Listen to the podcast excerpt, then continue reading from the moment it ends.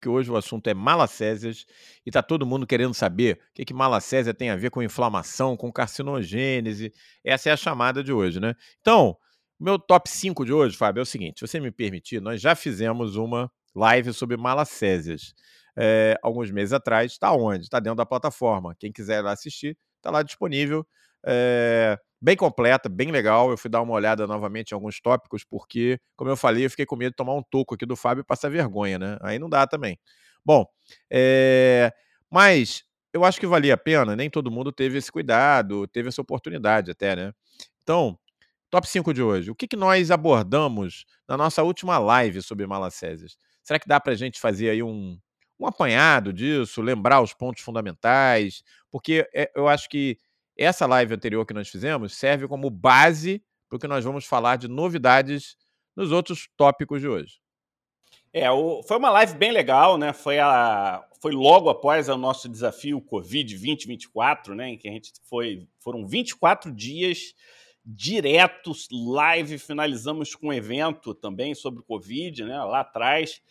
Eu, a gente está até na plataforma, esse está aberto, não precisa fazer nenhum curso para poder ter acesso. É interessante porque vi, acaba que vira um, um, material histórico, né? Um ano e meio já é um material histórico. Você é um ano e meio é histórico, é. é, é, é muito engraçado. Até para Malacésia já é meio histórico, imagina para Covid.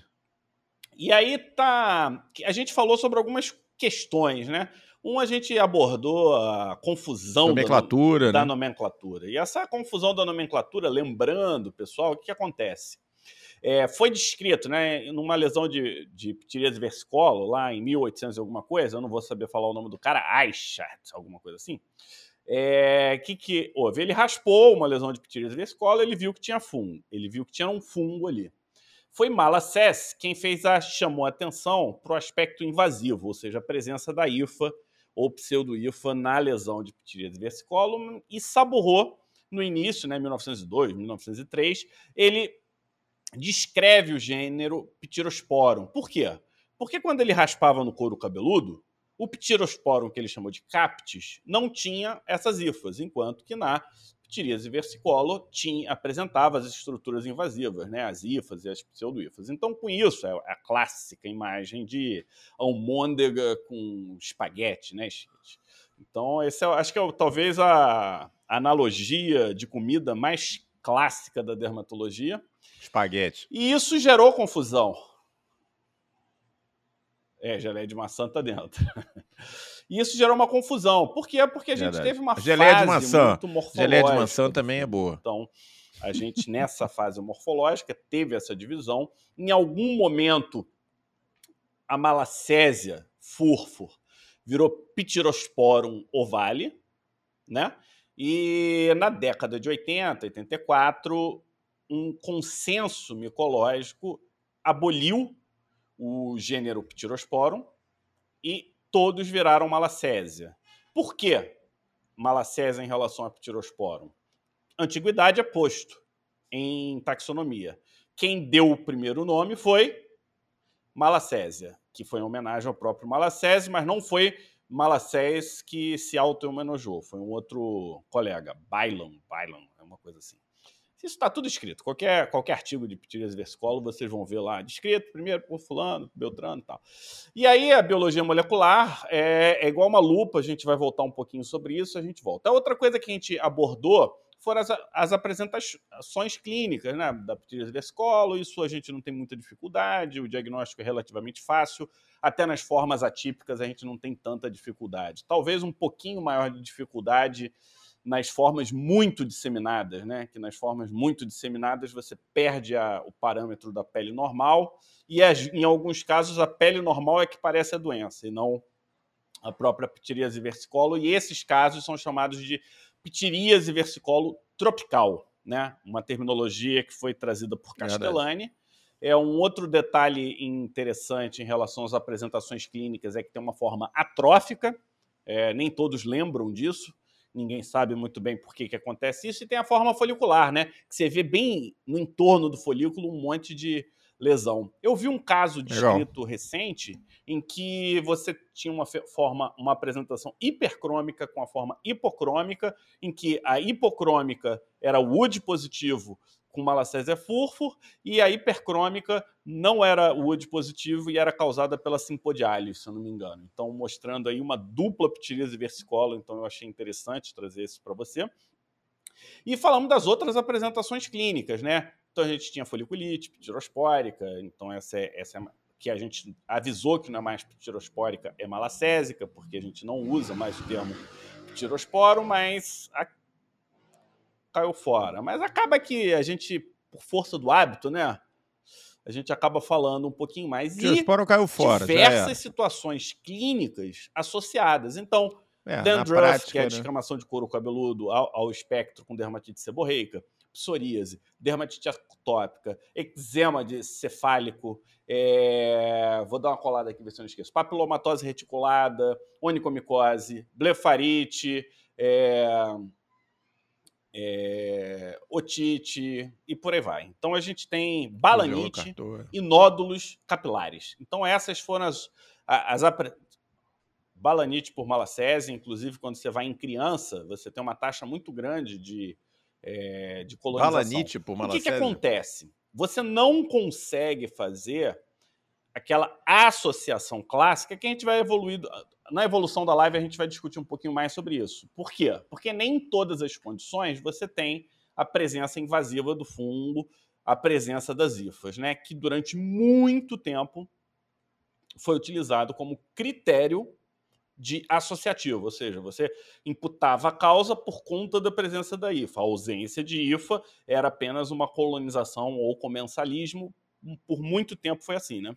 É. É, eu aprendi assim hoje, residência. Né? Então, é. hoje, pessoal, vocês vão sair dessa live trocando isso. Vocês vão mudar. A ideia é que vocês mudem isso e muda mesmo.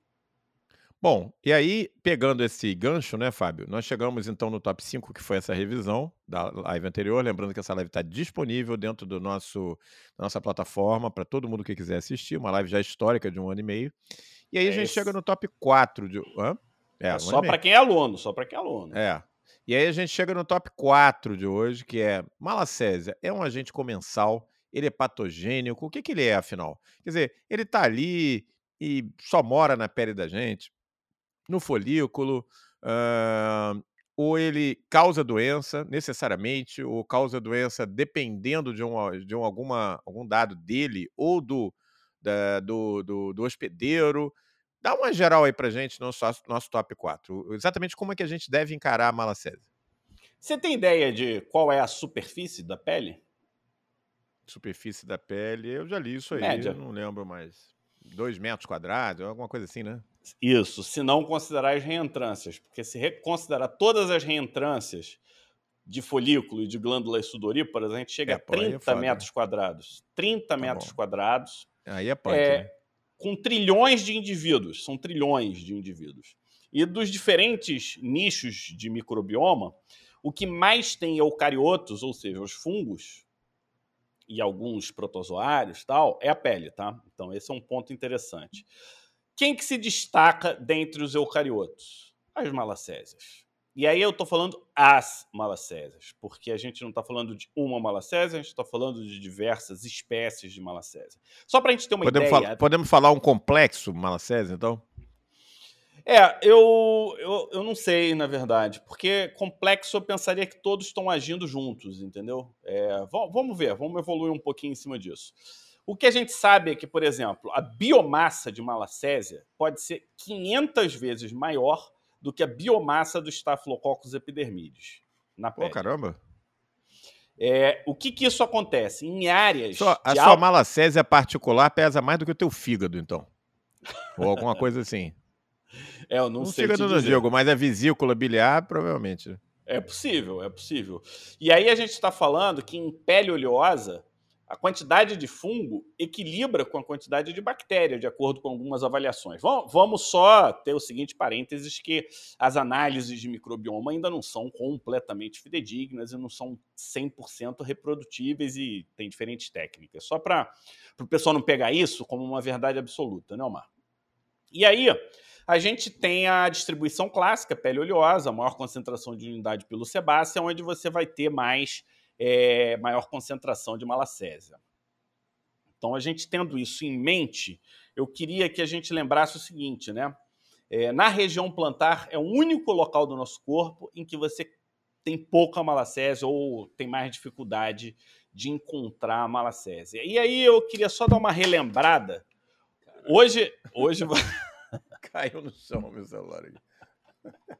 Tá, beleza, vai lá.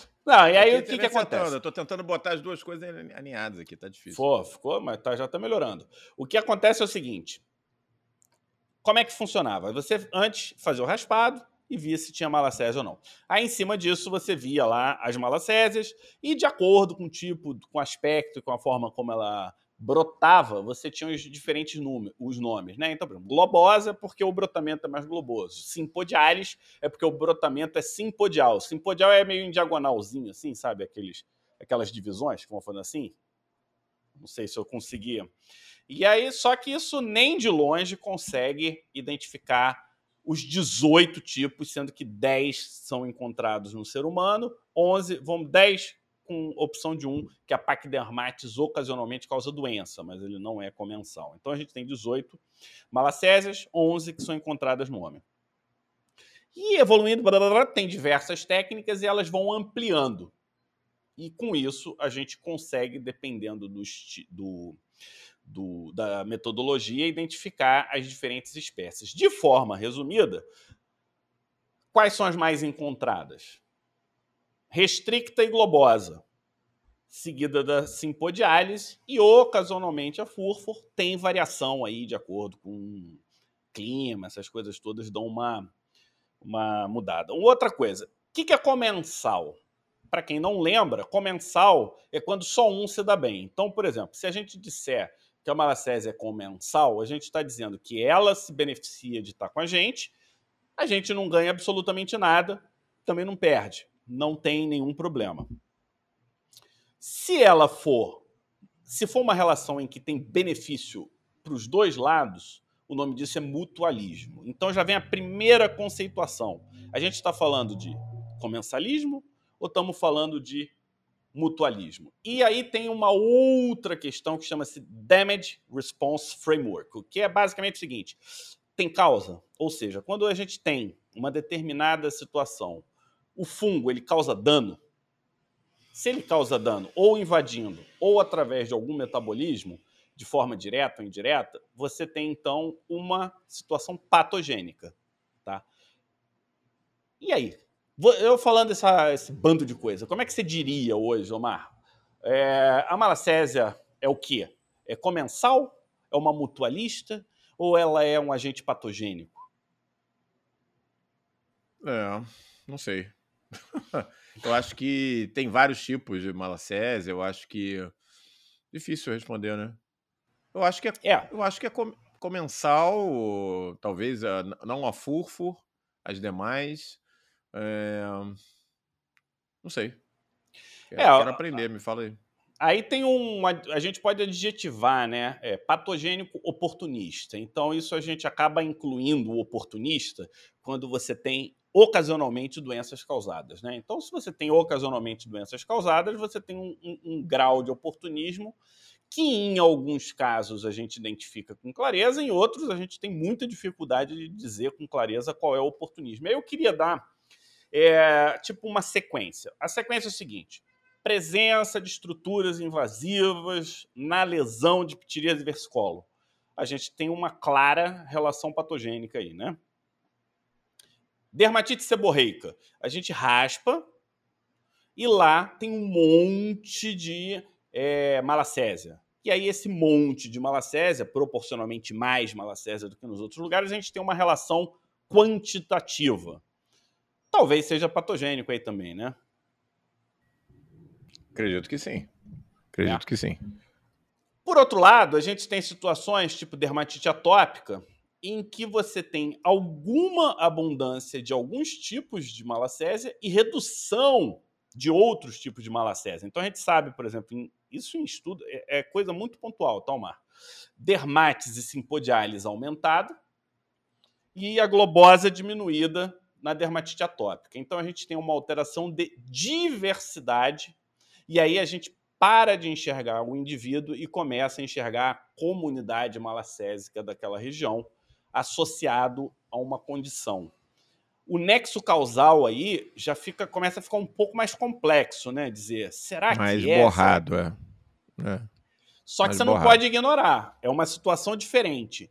Aí você começa a ter descrição de subespécies em que você tem mitotipo, filotipo, blá blá blá, aquele A, B, C, A1, A2, essas coisas que o pessoal vai, vai dizendo. E isso relacionado a diferentes metabolismos e isso relacionado a diferentes situações. E, paralelamente, o próprio indivíduo pode ter diferença de qualidade de sebo, diferença da quantidade de sebo. A gente está falando de um agente que é lipofílico, ele gosta, ele, ele não tem é, maquinário para produzir a gordura, então ele precisa da gordura exógena.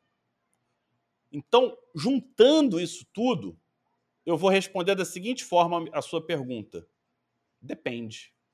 Depende. A parada é dinâmica, ela não é fixa. Então, quem olhar malacésia hoje como uma coisa fixa, isolada, acabou. E aí eu volto. Lembra quando a gente falou de Cutibacterium? Quando a gente fala de Cutibacterium, a gente diz assim: quando você mata todos os cutibactérios, os que voltam mais rápido são os patogênicos, ou com maior potencial patogênico.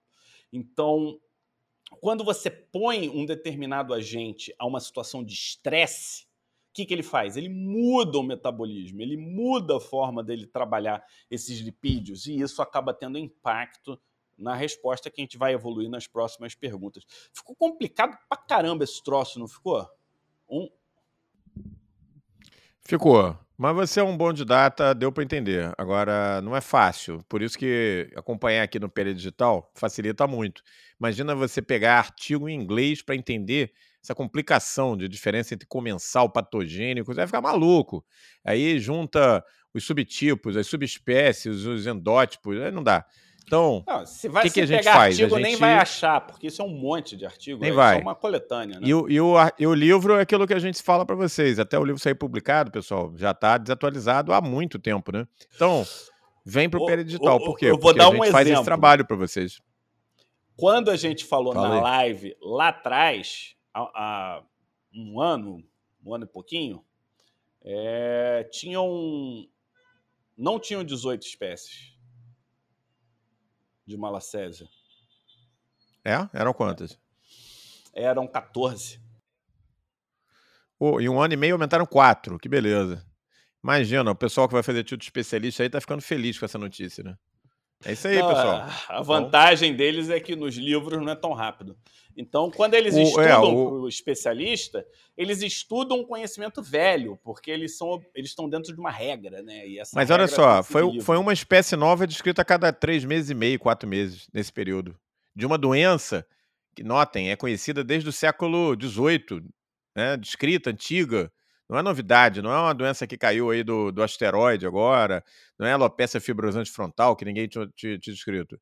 É uma doença descrita há 200 anos em três, é, uma espécie nova a cada três meses e meio. E isso durante a pandemia de Covid, que está todo mundo pensando na Covid. Imagina o que é que vem por aí.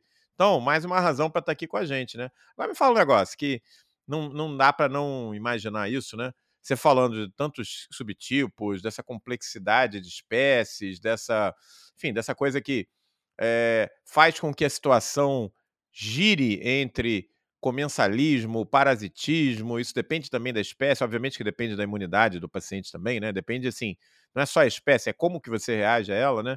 É, de alguma maneira, quando a gente pensa em malacésia, a gente pensa na manifestação mais comum dela, que é a pitirise versicolor.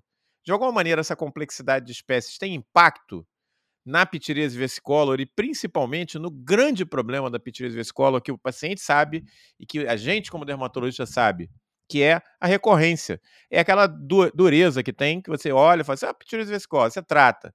Aí, puta, daqui a pouco volta. Às vezes volta duas vezes, três vezes no mesmo ano. Tem muitos trabalhos, pessoal, que mostram que 50% dos casos de pitirise vesicola corretamente diagnosticados e tratados corretamente vão recorrer em, é, em, em um ano.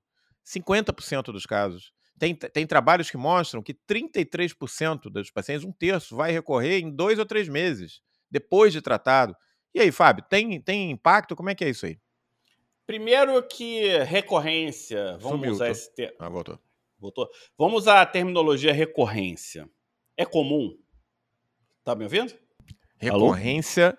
é comum. É Tô ouvindo.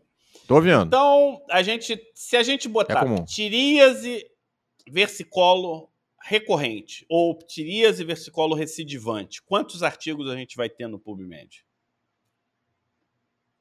Não sei. Não fiz essa pesquisa. Menos de 100, que, mais de muito. 100, mais de 500 ou mais de mil? Acho que mais de 100, mas não chega a 500, não sei. É a impressão que eu tenho. 89. Então, a gente tá. fala é, muito. Não errei tanto assim. Mas estuda-se muito pouco o conceito de recidivante. Aí eu fui, eu resolvi fazer aquela coisa fabiótica, sabe? Aquela coisa paranoica de ver todos desde o início. É... No início, Omar, tratamento com cetoconazol, dose única, resolvia. Não era, não era recomendado nenhum tratamento profilático. Era recomendado apenas tratamento do episódio, de acordo com, com o ritmo, né? Com parênteses, tá? É, para pacientes com imunossupressão HIV positivo. Olha a época que estava isso, né? Então, é, isso faz sentido para você, não faz? Faz. Faz. É, então, era como a gente tratava mesmo, cetoconazol e tal, era isso. No início era isso. Agora, acho que a vamos... gente não tinha essa recorrência toda nos anos 90, não era um problema como é hoje. A minha impressão é essa. Aí a gente tem o seguinte: é recorrente, é recidivante, é crônico, é refratário, é refratário disseminada ou é resistente? Putz, esse negócio tá ficando complexo, hein? Na verdade é isso, mistura tudo. Né? Porque se está voltando, está voltando por algum motivo. Então, por exemplo, a pessoa tem um episódio hoje, tem um episódio daqui a seis meses, daqui a um ano, não tem nenhum grande problema. Você retrata, assim como várias situações clínicas. Isso não entra, por exemplo, no meu radar como um quadro clínico recidivante, um quadro clínico crônico. Só, aí você começa a funilar, né? Um grande percentual, tal, tal, tal. Mas foi como você falou, dependendo da estatística, a pessoa tem histórico de ptiríase versicolo há dois anos, há dez anos, é. há é. 30 anos. Alguns com episódios ocasionais, nesses casos eu não entro, não fico tão preocupado. Só que alguns você mal termina de tratar, dá um tempinho volta, né? nem clareia, nem, nem chega a ter pele normal. Melhora a descamação e já volta. Melhora a descamação, fica um tempinho, já tem episódio novo. E aí, nesses casos, qual seria o motivo? Será que é problema de microbioma? Será que é problema é, algum fator predisponente que a gente não tem noção. Na maioria dos casos, você não tem doença nenhuma, né? Diferente daquele paciente HIV positivo, com ptiríase versicolor. A maioria não é assim, você olha, pessoa normal, né? É. É, assim, esse é o problema, né, de toda doença que envolve um complexo parasitário. Com a, assim, guardando a proporção, com a leishmania não é muito diferente. Essa é discussão do ovo e da galinha, né? Você tem diferentes tipos de leishmania porque são diferentes espécies, ou porque você tem diferentes respostas imunes ao, ao, ao patógeno. Acho que é uma mistura das duas coisas, Fábio. Eu tendo a encarar dessa maneira. Eu acho que tem pacientes que têm falhas específicas de imunidade. Eu já comentei isso aí na aula que a gente tem do nosso curso lá de erros inatos de imunidade. Você tem mais de 400 tipos. É, e dependendo de qual é a falha, de qual interleucina, de qual tipo celular, você tem falha específica para fungo e de toll-like receptor e tal, e não tem para vírus, entendeu? Ah, mas por que, que só faz pitiris vesicolor e não faz meningite? É porque tem casos de que você tá, só faz meningite recorrente, tem casos que você só faz herpes, tem casos que você só faz pitiris vesicolor recorrente. Então, acho que é uma mistura das duas coisas, sabe? Essa é a minha impressão. É, eu vou dar, eu vou dar como eu penso. Não existe uma resposta definida. Eu acho que eu queria só chamar atenção a um quadro clínico que chama septiríase versicolo refratária e disseminada, que ela tem critérios, ou seja, você tem que ter tido mais de dois episódios no último ano, você tem que ter acometimento de mais de três segmentos corporais, com manchas de mais de 10 centímetros, e tem algumas curiosidades. Esses casos, normalmente, a pele é xerótica e não é uma pele oleosa. Então você começa a ver putz, está fora do padrão do que eu esperava, né? É, e eu vou fazer assim uma sequência rápida. Então, é paciente, primeiro episódio, segundo primeiro episódio, normal. Se é recorrente, eu começo a perguntar quantas recorrências e se fica tempo livre de lesão. A segunda coisa que eu quero saber é o seguinte: não tem tempo livre de lesão? É. Porque é a mancha que ficou ou nem clareia tudo? Então, quando não clareia tudo, a primeira pergunta é: existe resistência? Então, existe descrição do fenômeno de resistência, só que isso a gente não tem uma correlação clínico-laboratorial. E existem sim casos de resistência. Beleza. Com isso em mente, eu falo: se você sempre faz tratamento oral, você está selecionando. Se você está selecionando, é esperado que com o tempo você tenha realmente formas resistentes. Então, vamos tomar muito cuidado com esse lance de cetoconazol oral o tempo todo, fluconazol oral o tempo todo, porque você pode realmente selecionar resistência. Esse é um ponto que tem que estar tá na mente. É, um segundo ponto interessante aí é o seguinte: eles metabolizam é, lipídios. Tá? Aí eu queria chamar atenção. Teve um artigo alemão que ele usou um creme à base de propanediol caprilato, que é um tipo de óleo. E quando a malacésia usa esse óleo, ela, o subproduto é tóxico para ela mesma. Então você trabalhar com tópicos. Dois, terbinafina não chega na camada córnea direito, tá? Então você usar terbinafina tópico e usar ciclopirox é interessante, porque você faz azóleo coral e você usa diferentes mecanismos de ação Pega o fungo por outras maneiras, entendi. Exatamente. A outra questão, propileno glicol, zinco, selênio, são estratégias que você pode usar e não interfere no cetoconazol oral, porque é, é, fluconazol, que o pessoal usa muito, itraconazol, não use itraconazol para tratar de versicolo.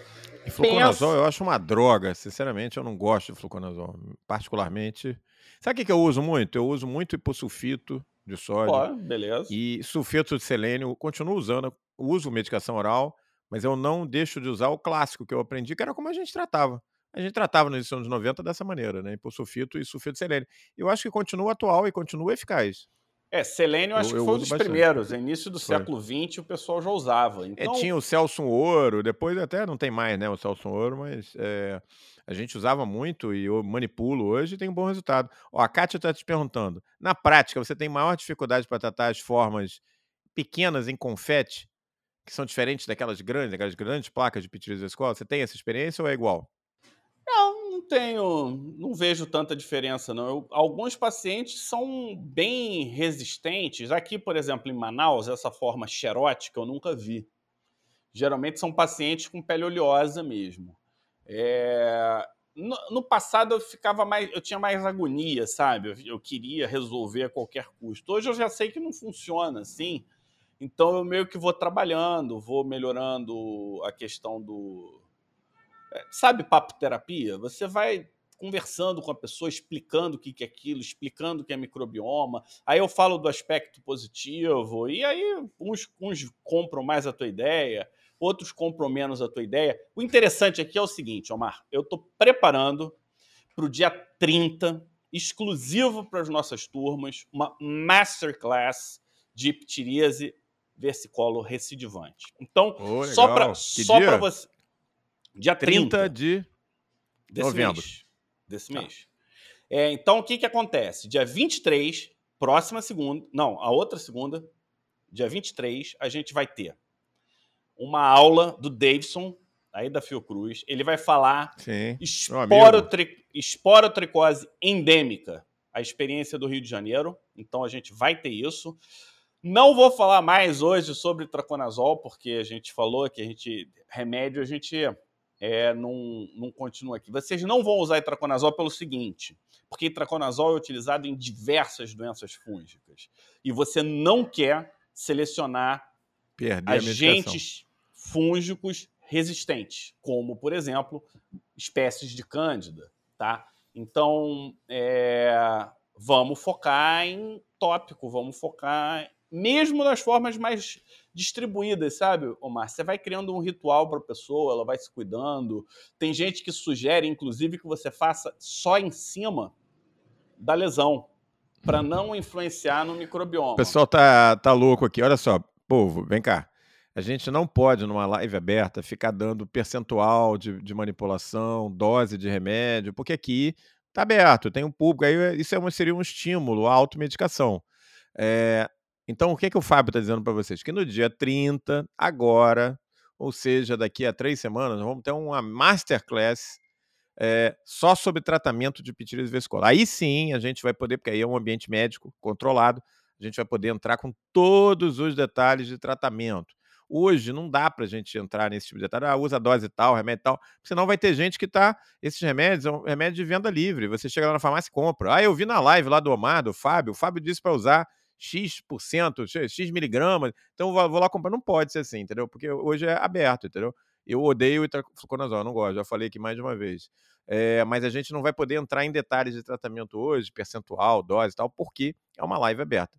Isso a gente vai abordar no Ó, dia 30. Só lembrando que fluconazol dos azólicos, é, tirando dos novos, né? Dos novos, eu acho que eu não lembro qual, acho que o posaconazol, mas o fluconazol é que tem a melhor penetração no sistema nervoso central. Então, é, a gente exatamente. tem que saber usar as medicações, tá? E não falar, ah, o Omar não gosta de fluconazol, então eu nunca vou Não, usar. eu não gosto de fluconazol para pitiríase, é. É, para dermatófito. Agora, por exemplo, para candidíase por, é, genital, é ótimo, funciona bem.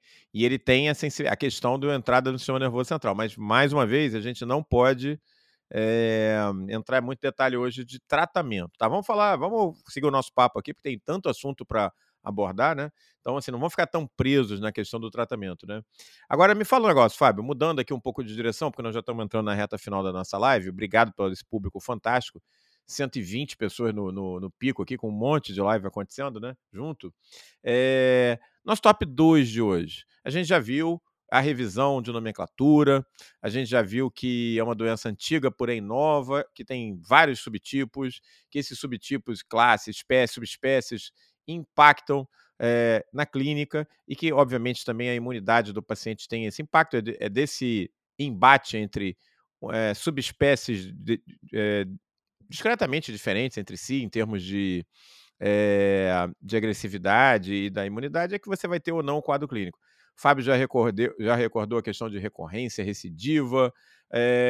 mas aí como é que funciona? Dois pontos novos que a gente precisa ver no nosso top 2 de hoje: malacésia e inflamação. A gente pensa na malacésia como um fungo que eh, pode até causar, a gente sabe que causa algumas complicações, é clássico a questão, por exemplo, da nutrição parenteral em recém-natos e tal, complicações pontuais, mas a gente não pensa em inflamação, a gente pensa num fungo que basicamente se comporta bem, vamos colocar assim, no nosso corpo. É isso ou mudou? Agora a malacésia inflama. Olha a minha cara.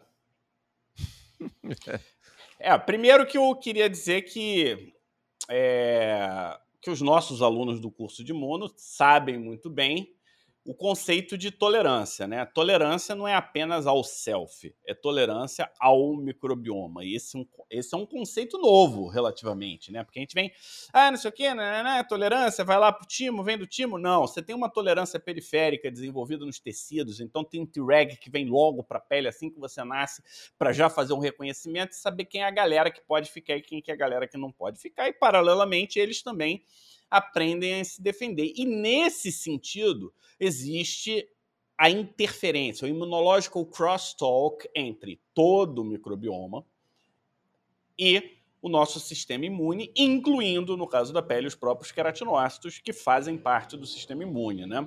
Então, é, é, o conceito de imunidade de barreira ou imunidade de interface, que também os nossos alunos da imunologia sabem muito bem, Lembrando que turmas de imuno são só duas por ano, Omar. Então não adianta chorar, não adianta pedir, tem que ficar de olho, fique atento, porque quem não souber imuno tá fora do, da medicina. Sem, eu não tenho a menor sombra de dúvida hoje que quem, quem não estiver falando está fora. Mas voltando aqui ao, ao assunto, imunidade. A gente está falando de imunidade, né?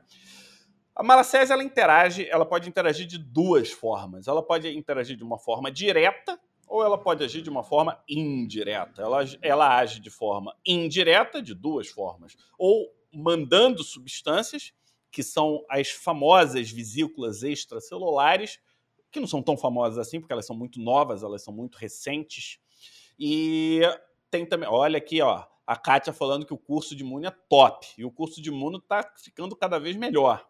Né? Tá é... E a segunda questão é o seguinte: você pode interagir com o sistema imune através dos subprodutos do metabolismo, ou seja, nem era uma intenção direta, mas acaba conversando. Então vamos, vamos a relação direta. A relação direta ela pode ser ou toll-like receptor, principalmente toll-like receptor 2, e via os receptores de lecitina, tá? Os receptores de lecitina acontece lá. Eu vou dar uma resumida para não ficar muito cansativo para quem não entende de imuno. Mas basicamente a malacésia conversa com quem? Conversa com linfócitos, conversa com células apresentadoras de antígeno, conversa com queratinócitos. Então, tem essas situações. Basicamente, na população linfocitária, ele faz um imprint TH17. Esse imprint TH17 ele é dependente de CARD9 e é um CARD9 que funciona com 1088. Então, é, em resumo, é TH17 que vai acontecer. Então, você tem lá é, alguma situação em que o sistema imune tem acesso à malacésia, ela faz um imprint TH17. E, paralelamente, nas células fagocitárias, ela faz um imprint no padrão TH1. Só que esse imprint TH1 é muito rápido, muito transiente. Então, você tem um predomínio do TH17. E aí você começa a entender a relação da malacésia com quem? Com a psoríase. Tá? Mas por que TH17? Porque o TH17 é quem impede a malacésia de, de, de invadir. Então, ela estimula a proteção contra ela mesma. Só que em algumas condições, ela funciona como uma perpetuadora do processo inflamatório, dando esse imprint TH17, principalmente quando você tem perda de barreira cutânea. E aí, se você tem perda de barreira cutânea, imprinte TH17 nas pessoas que têm alteração ou suscetibilidade CARD9, a gente está falando de te lembra alguma doença, Omar? Olha, é, é psoríase, né? Aí, CARD9. A CARD9 é psoríase, mas o. É. E, e essas dermatite atópicas que começa Também. a aparecer o, o TH17. A gente, era Também. uma coisa que a gente não, não entendia. O TH17, é. quando entra num, num ambiente TH2, ele faz o quê? Ele alimenta o TH2, ele fica alimentando o TH2. Ele é, não, e essa briga aí de cardio 9 sobe e desce é uma das coisas que basicamente separa na imunopatogenia psoríase de dermatite atópica, né? Então a gente tem todo esse ambiente, tá? Então a gente entendeu isso.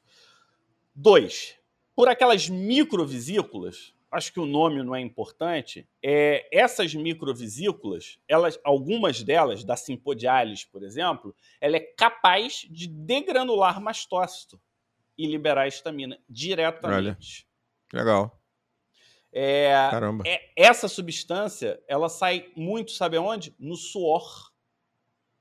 E aí, quando ela sai no suor... Então, quando você tiver dermatite atópica que, que piora com, com, com atividade suor, física. Você lembre dessa possibilidade. Legal. Pre dermatite Ó, atópica. Na prática, vem o verão aí, né? 15% dos casos de dermatite atópica pioram no verão e o paciente fala para você: pioro quando eu suo, quando tô. Aí você fica sem saber explicar. Pode ser isso. Extrato de malacésia simpodialis no suor, é, irritando a pele. Olha que legal, levando a um quadro inflamatório. Que aí como é que você, na teoria, então, trataria? Com antifúngico, né? Que é uma coisa que está meio fora do nosso radar na dermatite atópica. Interessante. Hein? Dermatite atópica que ficou presa na cabeça e no pescoço. Lembrar dessa possibilidade também. Então, essa. Acho que são os dois. Tentando transformar né, essa, essa coisa toda, eu acho que vale a pena dar uma olhada nesse sentido, Omar. Então, se, os teus pacientes que ficarem agarrados, cabeça e pescoço, faz antifúngico. Vê, vê se funciona legal. É, é. É, tá certo, porque às vezes a gente fica naquela de faz o antibiótico, normalmente sai, né? Melhora com antibiótico, mas aí não pensar fora da caixa, né? É, eu já tentei, eu, comentei com você que eu fiz uma tese, orientei uma tese, na verdade. Muito difícil, muito difícil. De pitiríase em dermatite atópica, mas a gente sofreu pra caramba, é super difícil de cultivar, a gente não conseguiu tipificar as subespécies, foi uma dificuldade. Mas a gente viu alguns dados interessantes, entendeu? Os pacientes fazendo IgE positiva para malacésia, com dermatite atópica, eles fazem muito IgE, né? Fazendo IgE positivo, interessante, né? Mas a gente não conseguiu correlacionar não malacésia com DA. E dermatite seborreica? Então é o seguinte, a malacésia, ela pega lá a tua banha da pele, os ácidos graxos saturados. Ácido graxo saturado, ele monta um em cima do outro, ele fica encaixadinho, bonitinho. Ela come e metaboliza ele em ácido graxo insaturado, como, por exemplo, a, é, ácido oleico. Aí tem alguns outros lá, os indólis em geral, e aí, o que, que eles fazem? Primeiro que os indólis, eles atuam diretamente né, nos queratinócitos, deixa eu pegar o nome do receptor, os receptores ari, hidrocarbonados aril, aril hydrocarbon receptors. E, e esses lipídios, quando batem no queratinócito, estimulam resposta TH17. Então, então tem aí. Então, não é só uma questão do linfócito. Você pode despertar a partir dos queratinócitos. E vários desses metabólitos é, insaturados, de ácidos graxos insaturados, o que, que eles fazem? Eles quebram a barreira cutânea e causam uma irritação local, aumentando a velocidade de proliferação epidérmica, e aí você começa a ter um processo inflamatório descamativo. Isso te lembra alguma coisa? Dermatite seborreica. Seborreica. Então a gente tem aqui, ó, três situações. E aí eu queria a super curiosidade. A ptiríase versicolo não inflama.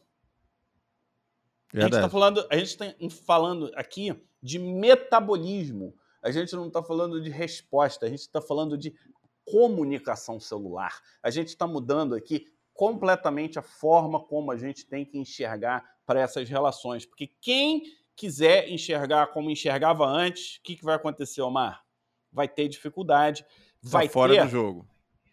Fica completamente fora do jogo e aí falta jogo de cintura na hora de avaliar o seu paciente. Ah, agora eu vou tentar isso. Agora vou... sabe aquela coisa? Agora é isso. Agora eu vou fazer assim. Agora eu vou fazer assim. Sabe o que eu acho que vai precisar? É, a, a malacesiose, malacésia é uma coisa tão cheia de meandros e complexa e intensa, cara, que eu acho que além da aula num curso de, de, de, doença infecciosa, a gente vai ter no dia 30, né, dentro da comunidade infecciosa, a gente em breve vai ter que dar uma outra pegada nela no curso de imuno.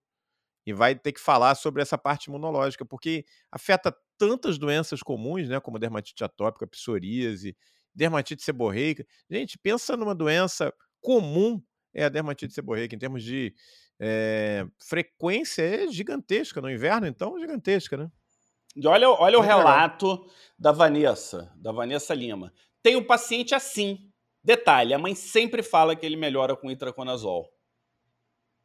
Então, não é. são coincidências, é, é uma questão ou a gente não sabia porque não conhecíamos, ou, na grande maioria das vezes, a gente não sabia porque não leu. E você já leu isso em algum livro de dermato? Você é um, você é um leitor inveterado. Não, não tem nem, é, não, não, tem nem próximo disso. Você vai no capítulo de ptirias e versicolos, chega assim, insulta você em relação ao que tem e ao que não tem. Só para você ter uma ideia, lá na nossa plataforma a gente tem oito aulas, mais a live nove, e essa aqui vai, vai para lá também dez. Então a gente tem dez, mais a Masterclass onze. Isso só sobre malacésias. E se a gente quiser ficar no mundo das malacésias, a gente consegue acrescentar várias coisas. Acho que tá legal, né? É, isso é quase, ô Fábio, isso é quase é mais do que uma comunidade infecciosa que a gente está criando, é quase que um infecto expert, é uma coisa assim, fora do, do né, dos limites. Pô, 11 aulas, gente. Bota assim em termos de carga horária, mais a masterclass, vocês vão ter aí, sei lá, 15, sei lá, 10 horas só de malacésia. Fala sério, você vai num congresso, não existe isso. Você vai ter, se você correr muito atrás, você vai ter ali meia hora de malacésia.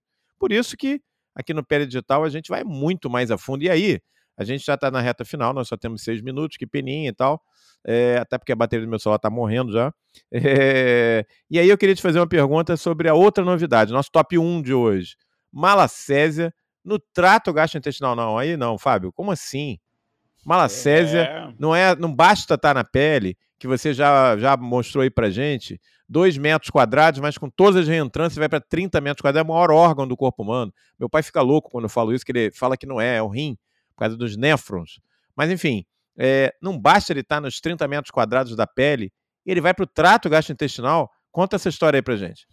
É, o microbioma do trato gastrointestinal badaladíssimo, né? Relacionado ao humor, relacionado à obesidade. A gente tem live. Por sinal, pessoal, a gente no nosso Pele Digital Cast tem live de microbioma cutâneo, tá lá. Tem microbioma e obesidade, a relação entre os dois. Então a gente sabe que o microbioma é importante. Só que quando a gente fala de microbioma de trato gastrointestinal, a gente fala basicamente de quem? Bactéria. Micro... Bactéria. arqueia. Mas arqueia, minha, a gente fala muito. A gente fala arqueia muito é piração minha. Arqueia é piração minha. Exatamente. Não, até tem alguma importância no trato gastrointestinal, mas é bactéria, basicamente, né?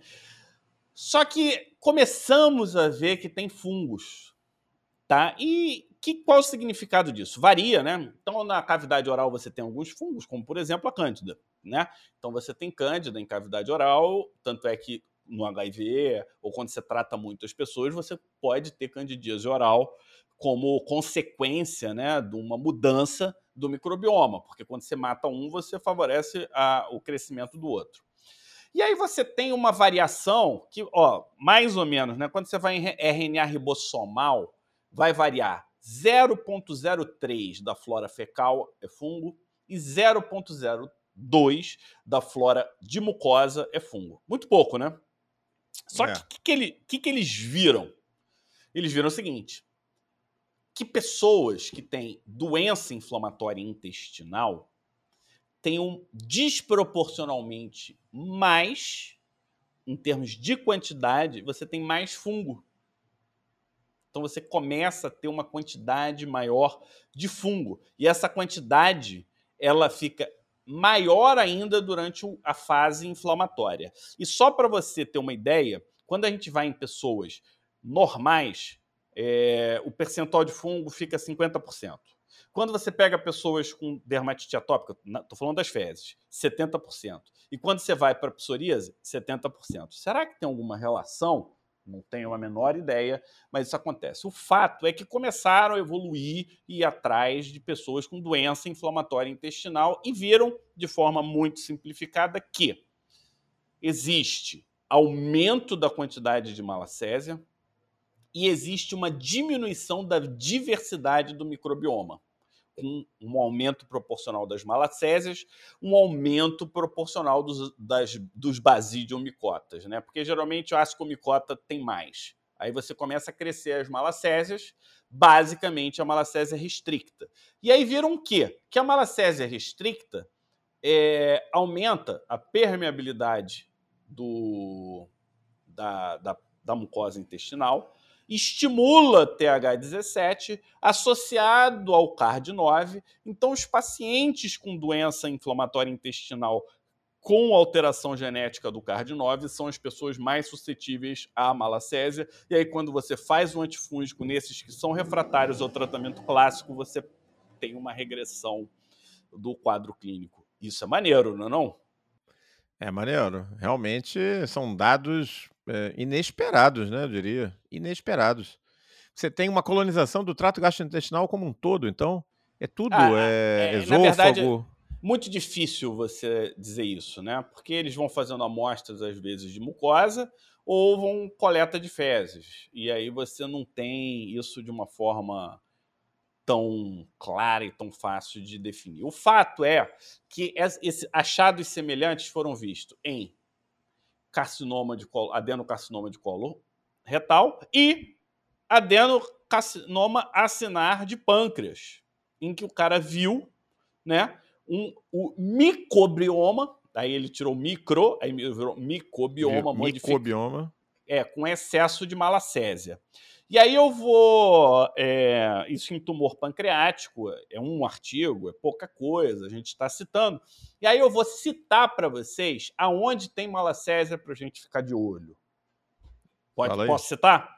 Rinocinusite crônica, asma, oh. fibrose cística, doença de Alzheimer, ela, né? Esclerose lateral amiotrófica, lateral doença de Parkinson, esclerose múltipla e é, infecção ativa por H. pylori. E esses pacientes com H. pylori que têm pitiríase versicolo têm mais dispepsia associado. Então, é, tem relação? Não sei se tem. Vamos. Acho que a gente está, tipo, no campo. Só que aqui, o que, que eu quis com essa informação? Deixar todo mundo doido? Não. Deixar todo mundo com radar, radar aberto. A gente vai chegar mais. Porque a gente está falando de um fungo que estimula o TH17, que é a imunidade tipo 3 agora, né? Isso que eles querem. É. É, eu, eu não usaria. Perfil TH3, é. Eu, eu tiraria isso, acho que isso é um erro. Um erro usar perfil TH3, porque o TH17 ele não é um perfil, ele é um adicional. Ele é tipo um tempero. Você não tem uma doença exclusiva TH17. Geralmente tem TH17 é. com alguma coisa. Eu não. Eu, eu sei, eu, eu, me parece uma coisa meio marqueteira. Vamos, vamos observar. Posso estar errado também. Então, é, de qualquer forma, estimular o TH17 está associado a muita doença, porque o TH17 está ganhando importância muito grande, principalmente à medida que a gente conhece as imunidades teciduais principalmente à medida que a gente conhece as imunidades de interface. Né? Então, é onde o TH17 está se mostrando muito importante. E é isso aí. Tem mais um monte de coisa para falar, mas Olha, acho que deu você, pra... você organizou hoje mais uma live histórica de Malacésia. Eu não eu duvidava que isso fosse possível. Eu falei, não vai conseguir. Ainda bem que eu estudei um pouco, senão eu ia tomar um toco legal aqui. Espero que vocês tenham gostado esse bate-papo animado aqui nos últimos 60 minutos. Tome água, pois é, sobre as grandes novidades aí de Malacésia. E estendendo para vocês o convite para a Masterclass. O que é a Masterclass? Aquela aula completa, início, meio e fim. Hoje foi mais um bate-papo com dose, com experiência pessoal. Vai para duas horas de duração. Quando? No dia 30 de novembro, lá pelo, pela nossa plataforma do Pere Digital. Então tá todo mundo convidado. Fantástico, são maravilhosos. Ficaram aí com a gente uma hora e vinte ouvindo de Malacésia, porque vocês sabem que é um material de boa qualidade e que a gente prepara com muito carinho para vocês. Fábio, mais uma vez, você está de parabéns. Hoje foi show de bola. É, obrigado, obrigado. Realmente é um tema que cada vez mais eu, eu fico fascinado, né? Porque é, é completamente diferente quando eu estudei, assim, né, lá, lá atrás, aquela coisa meio cartesiana, isso faz isso, isso faz aquilo. Hoje a gente precisa ter uma, um raciocínio muito integrativo e cada vez mais os pontos se ligam. E toda vez que você conecta um ponto, Omar, é muito maneiro isso, né? Você conectar um ponto e você fala: caraca, isso explica aquele troço que eu via e que eu não tinha a menor ideia de onde vinha. E isso começa a dar prazer na gente continuar. A rotina deixa de ser maçante, porque você isso começa, aí. pô, tirei versicolo, calma aí, deixa eu prestar atenção. Será que está acontecendo isso? Será que está acontecendo aquilo outro? Então você vai tendo emoção no teu dia a dia. É isso que a gente quer aqui, né, Omar? Trazer emoção, trazer prazer. É isso aí. Parar Olha com esse só. troço de que médico tem que só soft skill. Soft skill é maneiro, mas médico que, que não tem hard skill, amigo, pode ter soft, pode até ganhar dinheiro, mas não vai ser médico médico. É, não vai se divertir, dar, né? Não vai se divertir. É, outra, é outro é. jogo. O nosso jogo aqui é da medicina de verdade.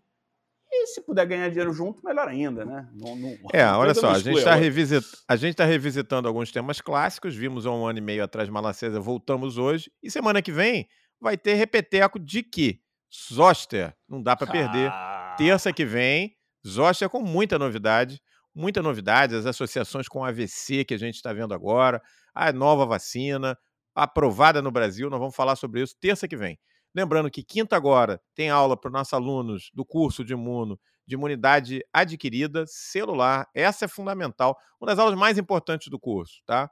E sábado temos o rei das vendas falando sobre cosmiatria. Ele vai, diz que ele vende até é. geladeira para esquimó, vai ser no sábado. É, vendendo valor e não preço. Então, é, é esse também é um ponto muito importante. Obrigado, Omar. E semana que vem eu não quero que fique por baixo, não. Herpes zoster é outro que, de onde você menos espera, ele aparece com uma novidade, né? É, é, é outra doença. E como mudou na Covid, né? Muita novidade aí na Covid com zoster. Vamos falar disso semana que vem. Terça-feira. Até de, até de vasculite, né? Vai chegar? Vasculite vai ter? Putz, grila, isso é demais. Meu cérebro vai explodir, explodir. E eu tô animado, já tô animado. Eu quero que terça que vem chegue logo e vamos ter novidade aqui. Quem sabe a gente não faz alguma. Vai ter novidade essa semana. Vocês fiquem de olho aqui. Vai ter. Coisa legal Semana especial by Manaus. Pessoal, se cuida. Fábio, um abraço. E vamos em frente, sempre aqui com o Pé Digital, pessoal. Abraço, até a próxima.